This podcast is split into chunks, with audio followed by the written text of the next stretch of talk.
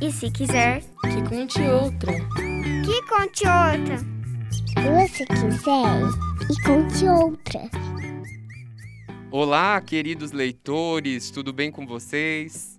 Eu me chamo João Carlos Rossi, sou professor de literatura no Colégio FAG e coordenador do projeto E Se Quiser, que conte outra uma parceria do Colégio FAG com o curso de jornalismo do Centro Universitário da Fundação Assis Gurgax.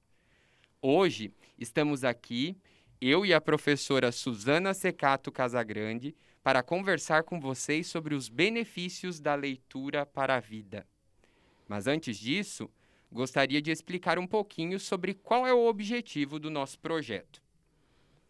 Esse projeto tem como objetivo promover o acesso à literatura por meio de diferentes textos literários aos alunos e interessados em leituras, em um formato bem diferente, utilizando o cyberespaço no formato de podcast. Então, agora, vamos ao ponto principal. A professora Suzana tem uma vasta experiência no ensino de literatura e vai nos falar um pouco sobre o seu encantamento literário. Prof. Suzana, seja bem-vinda ao nosso projeto. Olá, professor João. Olá, queridos leitores. É um grande prazer estar aqui com vocês e ainda mais falando desse tema tão bacana que é a literatura. Muito bem. Prof, é, aí a partir das suas experiências, como o que você acredita é, em relação à literatura, como ela pode contribuir para mudar a nossa percepção de mundo, a nossa vida? Pois é. Essa pergunta é a pergunta que muitos nos fazem, nos fazem a nós, professores de literatura. E talvez a, a resposta, pelo menos de minha parte, já tenha mudado algumas vezes. Né? De início, no começo da minha, da minha carreira, até antes de ser professora de literatura, eu via talvez a literatura como uma forma de enlevo, mas eu sempre ouvi dizer que se eu lesse eu escreveria melhor, né? Eu teria mais conhecimento de tudo, eu seria uma pessoa letrada, enfim, uma pessoa culta. Mas o papel da literatura, os benefícios da literatura, eles vão, vão muito mais longe do que tudo isso. E aí eu me ancoro numa fala do Antônio Cândido, que ele diz o seguinte: olha, muitos pensam que um livro tem por objetivo moralizar, né? que a literatura tem esse papel de moralizar, de mostrar o que, é o bem.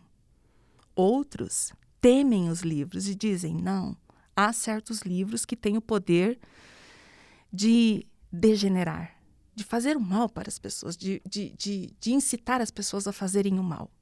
E o Antônio Cândido diz: nem uma coisa nem outra, nem outra. A literatura nos humaniza na medida em que mostra o bem e mostra o mal.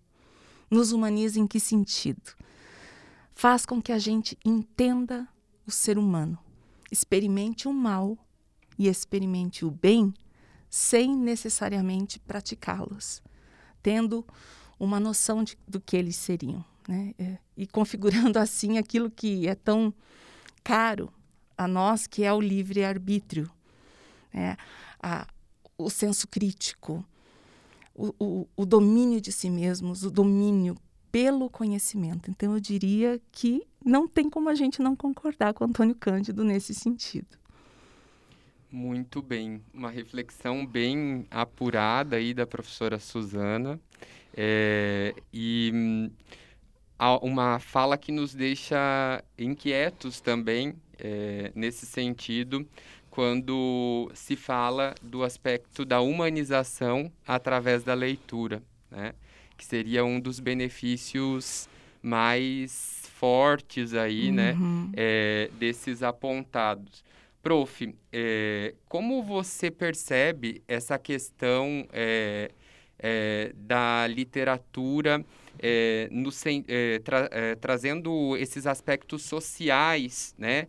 É, né a, as visões de mundo, né? É, compartilhando de outras realidades para dentro dos livros, né? é, e como eles podem contribuir para que a gente também mude a nossa percepção em relação às coisas que nos cercam. É. Eis uma questão nisso tudo. Para a gente aproveitar tudo isso que a literatura proporciona, não basta que alguém escreva a literatura. É preciso que a gente dê uma chance ao livro. E a gente só pode dar uma chance ao livro tirando da estante e abrindo, ou baixando no formato digital, abrindo o arquivo e lendo. Um contato íntimo da gente, de nós, leitores, com o livro. A gente tem que dar essa chance. E combinando já com a minha fala, a minha fala anterior, é, o quanto de humanização a gente perde quando a gente negligencia a literatura. Eu diria mais, eu não consigo imaginar a literatura enquanto ficção, eu não consigo imaginar a humanidade sem a ficção. Eu não consigo imaginar, por exemplo, o que seria da humanidade apenas com a realidade. A realidade é terrível demais. A realidade enlouquece. Então vem a ficção para nos tirar um pouquinho dessa realidade tão muitas vezes sombria, às vezes monótona. Eu diria que a literatura para a humanidade é uma necessidade. E quando a gente pensa em literatura, pensemos sim nos livros, mas pensemos na abrangência da ficção que nos rodeia. O que seria de nós se a gente nunca nos se nós nunca nos dessemos o prazer de assistir a um filme, de acompanhar uma série? A gente pode pensar, mas é ficção, é mentira. Mas naquele momento em que a gente está tendo contato com a mentira, com a ficção, há todo um processo dentro de nós mesmos que nos, des nos desliga da realidade, por vezes nos liga e faz com que a gente tenha noção de quem somos no mundo. Que não nos enlouqueçamos diante da crueldade do mundo, porque o mundo, apenas na sua realidade, ele pode ser cruel, frio. O mundo precisa de sensibilidade, precisa de beleza, precisa de leveza, precisa de reflexão. E a literatura é um dos caminhos que proporcionam isso. É, esse é um aspecto muito importante também é, em relação à realidade, às vezes um tanto quanto sombria, né? uhum. né? principalmente nos tempos em que nós estamos, nos encontramos aí em relação a, ao isolamento social. Né? Muitas pessoas também elas estão passando mais tempo em suas casas, estão passando mais tempo sozinhas, né?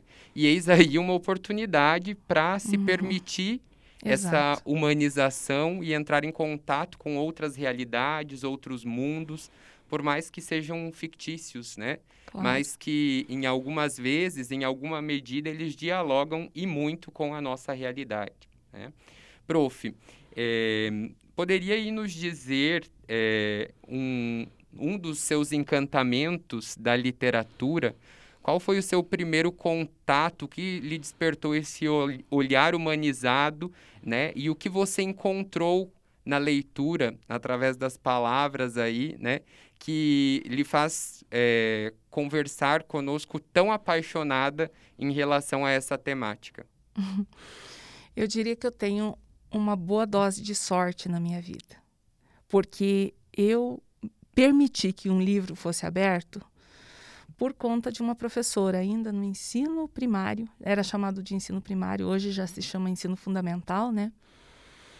Que eu estudava numa classe multisseriada. É, Para quem não sabe, são quatro séries dentro de uma sala só e a professora tem que dar conta de tudo isso. Eu já sabia ler, eu tinha o que uns oito, nove anos. Mas ela tinha que cuidar das outras turmas. Então, aos que sabiam ler, ela dava um livro para que eles não incomodassem. Por isso que eu dei sorte. Ela fez certo? Não. Mas no erro dela, ela fez uma grande coisa, porque ela nos permitiu abrir o livro. E muitas vezes, na balbúrdia do dia a dia, a gente não reserva um tempo de silêncio para se dedicar a um livro. E eu lembro que um livro o primeiro que eu li, pensei, meu Deus, eu preciso fazer mais disso, que é muito interessante. É um livro da Silvia Ortoff, que ela fez para o filho dela, que fez xixi nas calças na escola, porque a professora não o deixou ir ao banheiro. Mas ela fez, ela fez um livro que inclusive já não sei qual é a edição, ele já ele, ele existe ainda, ele está sendo vendido, que se chama Um pipi choveu aqui. E ela contou a história do filho, só que toda ritmada em forma de poesia. E era muito engraçado. Eu lembro até hoje. O livro não era meu, era da escola. E eu tenho um apreço tão grande por esse livro que depois de adulta eu comprei e tenho ele para mim. Porque eu acho que, que foi ali o despertar. No meu caso, foi este o despertar. E depois a vida me encaminhou para isso, né? Porque em algum momento, como eu disse, não é bem questão de oportunidades. É o momento de, às vezes, eu estar com vontade de passar o tempo. Foi assim que começou. Eu não tinha um celular. Para a época, não existia celular. O jeito de passar o tédio era o livro. Por isso que eu digo, a gente tem que dar chance para o livro, para livros bons, porque o resto ele mesmo faz pela gente. Porque a gente tem que dar uma chance de abrir o livro. Como é que você vai saber o que tem dentro se você não abre? Depois, a história, ela é boa. A narrativa. Tem tantos autores maravilhosos aí que só estão esperando que a gente dê uma chance. Para serem lidos, né? De serem lidos. Eles não conseguem chegar até nós se não for assim.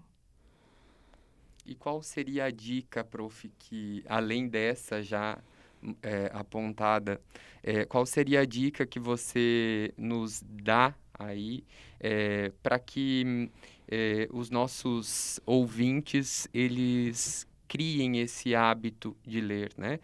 Por onde eles devem começar? Hum. Olha, a gente ouve, ouve, com muita frequência em sala de aula, professor, eu não gosto de ler, para mim a, a, uhum. a, leitura é uma punição, eu não gosto de livros assim, eu não gosto de livros assado. E aí, qual seria a dica para que eles possam começar, né? É. é a leitura, a leitura em si, não só a leitura literária, a leitura, esse processo de contato individual do leitor com o escrito, ela tem duas facetas muito antagônicas. Ou é uma coisa muito legal, muito libertadora, ou é uma coisa insuportável. Eu nunca vi ninguém falando de literatura em meios termos. As pessoas que eu conheço que falam da literatura, por exemplo, da leitura literária, ou dizem que odeiam, que detestam, que só têm péssimas experiências, ou que gostam muito. Eu nunca, até hoje, encontrei uma pessoa que me dissesse que gosta mais ou menos da literatura. Quem talvez fale isso é porque tem vergonha de dizer que detesta.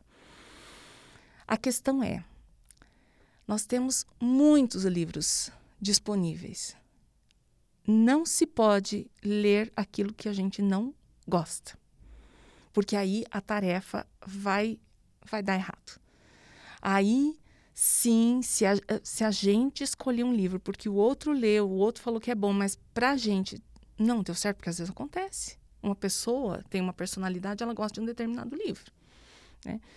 Então, a primeira coisa é, é descobrir aquilo que gosta. E, e, principalmente, se a pessoa já tem um interesse em gostar de ler, ah, eu preciso desenvolver a minha, o meu hábito de leitura, nossa, são 70% aí do caminho andado.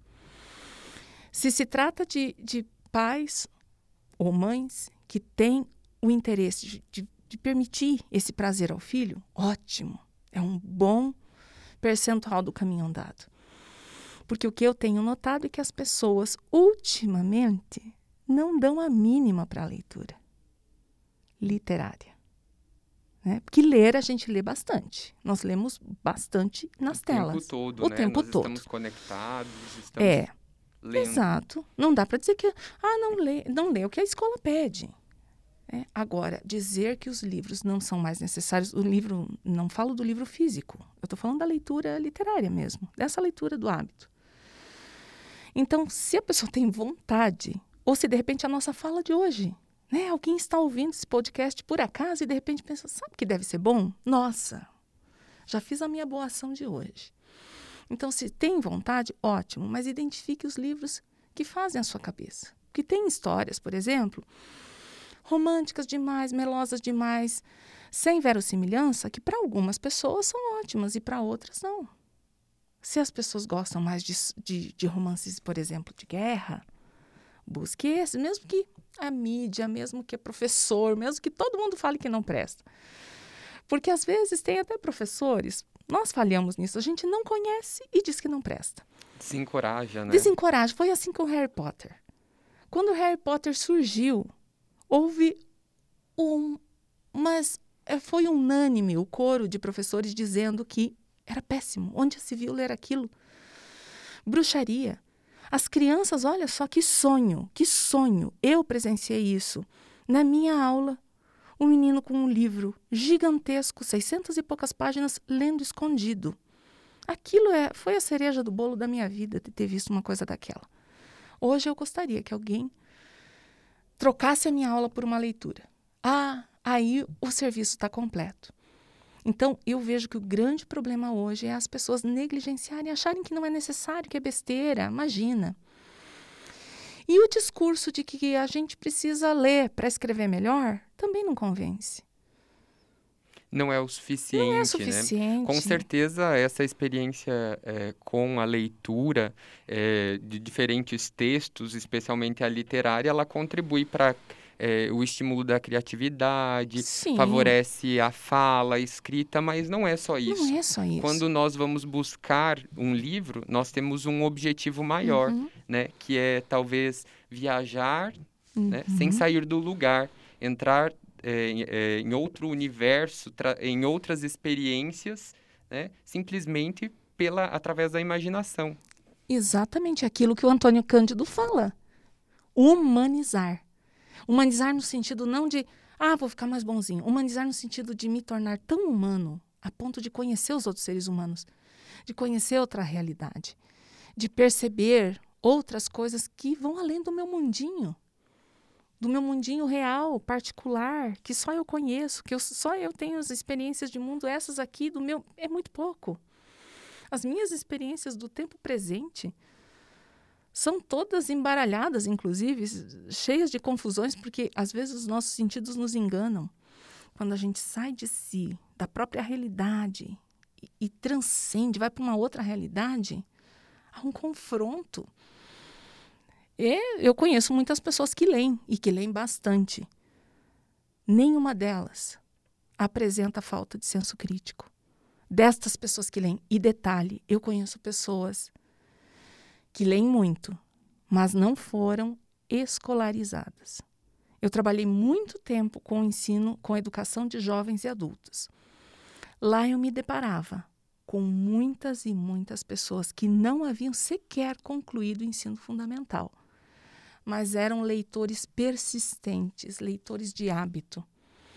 Era nítido o, o, o enfrentamento dessas pessoas diante da vida, o discurso dessas pessoas. Eu, eu, quando eu me deparava com pessoas assim, eu só dizia: Você lê, né? Você gosta de ler, né? Ué, professora, como é que você sabe? Sem contar na, na consequência disso, que é a escrita. Né? Porque a escrita é um processo um pouco complicado para que um ser humano escreva. Né? A gente não precisa falar disso aqui. Mas a leitura, ela faz com que a gente internalize a linguagem. Então, assim, você tem vontade de escrever melhor, você acha que a sua escrita, de repente, poderia é, refletir um pouco melhor o que você pensa? Leia. Leia coisas que os outros que sabiam escrever, e tem tanta gente boa que sabe escrever e deixou um legado incrível para nós. Leia. Você internaliza sem perceber. Né? E talvez eu não devesse falar desse jeito, mas leitura é diversão. É. Mesmo? Claro, é gostoso. E, e para que a gente é, tenha uma síntese de estudo, é, é a questão de se permitir Claro. viver o novo, né? Aham. Criar esse hábito, criar essa prática, se ela existe, Uhum. aprimorá-la, né? É. Então é nesse dia a dia, com essas novas experiências, com esses novos contatos, com textos diversos, Isso. né? Com autores diversos, que a gente vai é, ressignificando a nossa realidade, dialogando com outras perspectivas, que É. não só a do nosso horizonte, né? Então a gente tem que transcender, essa é a Uhum. palavra, né? É, principalmente nos tempos atuais, onde nós estamos com uma chuva de informações por todas as redes sociais, por todos os canais de comunicação, mas talvez ainda nos falte a criticidade, O né? Saber o que fazer com tudo aquilo, né? Uhum. E a literatura ela nos permite essa ampliação desse horizonte, né? Contribuindo então para novos posicionamentos críticos, Sim. transformando a nossa realidade. É. E uma das coisas que eu falo, às vezes os pais eu acho que não gostam muito que eu fale desse jeito, mas eu não desisto de falar porque é exatamente o que eu penso. Muitas vezes nós, pais e mães, nos preocupamos tanto com a educação dos nossos filhos, em colocar na melhor escola e encher a semana deles com compromissos. Aula de violão, aula de natação, aula disso e daquilo. Mas eu pouco vejo as famílias destinando uma hora na semana para leitura. Uhum. Você já parou para pensar? Bem observado. É, porque- Se- então, muitas vezes você coloca a criança fazer um reforço de português, por exemplo, ex- exaure a- a- as forças da criança com aquilo. Quando ela chega, ela não quer saber de mais nada. E aí ela vai para o celular para relaxar, mas aí ela só fica hiperconectada. né?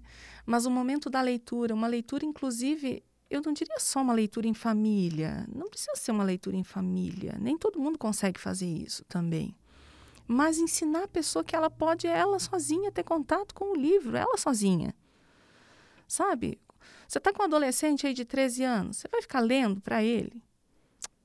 Né? Agora, é aquele momento de parar um pouquinho na- nessa doideira que é a vida, com essa hiperconexão de tanta informação, informação o tempo inteiro, imagem, imagem, imagem.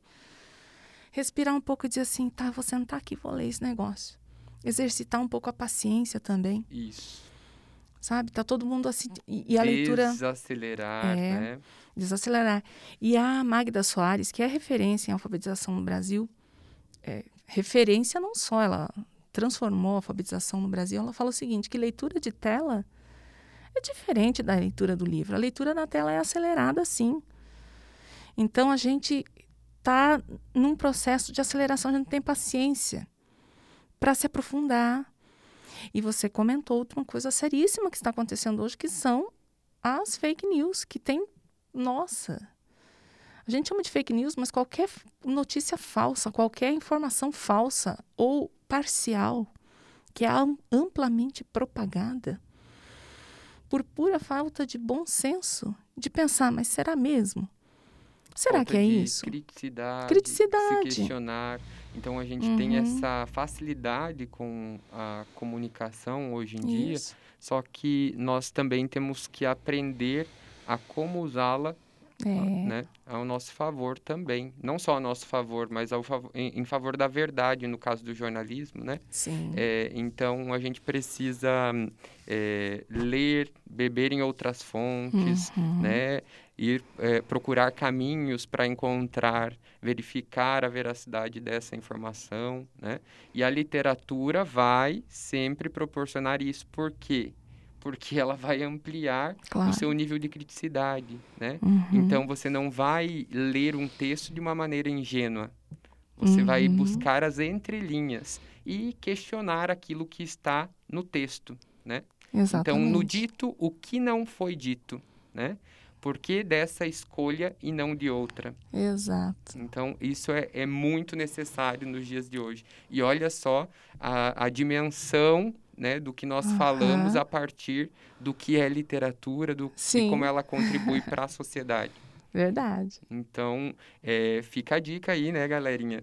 Vocês É. precisam é, a- aprimorar o hábito de leitura, buscar aí é, criar esse hábito caso não tenham e procurar os professores que amam leitura para auxiliar vocês nesse percurso, né? Que com certeza Verdade. vocês vão encontrar alguém aí que vai é, despertar esse encantamento em vocês também. Exato. E como não poderíamos deixar, né, a, de lado, a professora Suzana, ela recita maravilhosamente e ela sua. guardou aqui o- uma cerejinha, né, para o final desse encontro. Então, prof. Suzana, é contigo. É, eu tenho nessas andanças uma paixão especial por poesia, mas eu descobri que a poesia se tornaria muito mais bonita quando ela saísse do livro.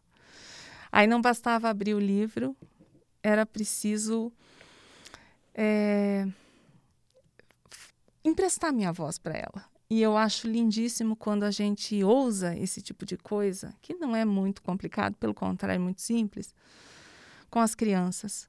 Crianças, não tenham vergonha de recitar uma poesia. Poesia é feita para isso. Mas hoje eu trago uma poesia muito especial que se chama Os Ombros Suportam o Mundo, do Drummond. E ele escreveu essa poesia no pós-guerra. E talvez o Drummond, escrevendo esta poesia num tempo tão difícil, ele tenha nos dado uma deixa do que é que talvez aconteça hoje e aí vem outra característica da leitura e da literatura. A atemporalidade. Então é incrível a gente pensar que al- alguém que escreveu isso há tantos anos tem ainda algo a nos dizer. A poesia diz o seguinte: Chega um tempo em que não se diz mais, meu Deus, tempo de absoluta depuração. Chega um tempo em que não se diz mais meu amor, porque o amor resultou inútil. E os olhos não choram, e as mãos tecem apenas o rude trabalho, e o coração está seco. Em vão mulheres batem à porta. Não abrirás. Ficaste sozinho, a luz apagou-se, mas na sombra teus olhos resplandecem, enormes. És todo certeza, já não sabes sofrer e nada esperas de teus amigos. Pouco importa venha a velhice. O que é a velhice? Teus ombros suportam um mundo e ele não pesa mais do que a mão de uma criança. As guerras, as fomes, as discussões dentro dos edifícios provam apenas que a vida prossegue e nem todos se libertaram ainda. Alguns, achando bárbaro o espetáculo, prefeririam, os delicados, morrer. Chegou um tempo em que não adianta morrer. Chegou um tempo em que a vida é uma ordem, a vida apenas, sem mistificação. Perfeito, né? Essa voz poética da Suzana, né? Dando vida ao poema de Drummond, é, que com certeza dialoga muito com a nossa realidade. Muito. Muito, muito, muito. Cada um que perceba, talvez, a interpretação. É, a seu modo, É, né? De acordo com o modo. seu contexto, a sua É. realidade. Então, nós estamos nos aproximando é, do fim desse encontro, né? Que com certeza não será o último. Com certeza. Agradeço imensamente, professora Suzana Secato Casagrande, pelo pronto atendimento ao convite Imagina. que foi um momento ímpar, com certeza, de grande aprendizado para mim e para os nossos ouvintes. Em nome, então, do Colégio FAG, eu agradeço a, a sua participação nesse episódio. E, para finalizar, também gostaria de agradecer a todos os ouvintes que nos acompanham, agradecer eh, a nossa equipe técnica, em nome do Giliard Cults, e a parceria do colégio com o curso de jornalismo e a todos os envolvidos para que esse momento se tornasse realidade. né? Então, um abraço, galerinha, obrigado e até a próxima. Olha, João, muito obrigada pela oportunidade. Eu sim é que tenho que agradecer e parabenizar você e o colégio por essa iniciativa incrível. Isso é maravilhoso. Eu ouvi alguns podcasts e fiquei encantada. É, é um trabalho muito lindo mesmo. E muito sucesso a vocês. Sempre. Obrigado mais uma vez e até a próxima. Até. E se quiser, Que conte outra. que conte outra. Se você quiser, e conte outra.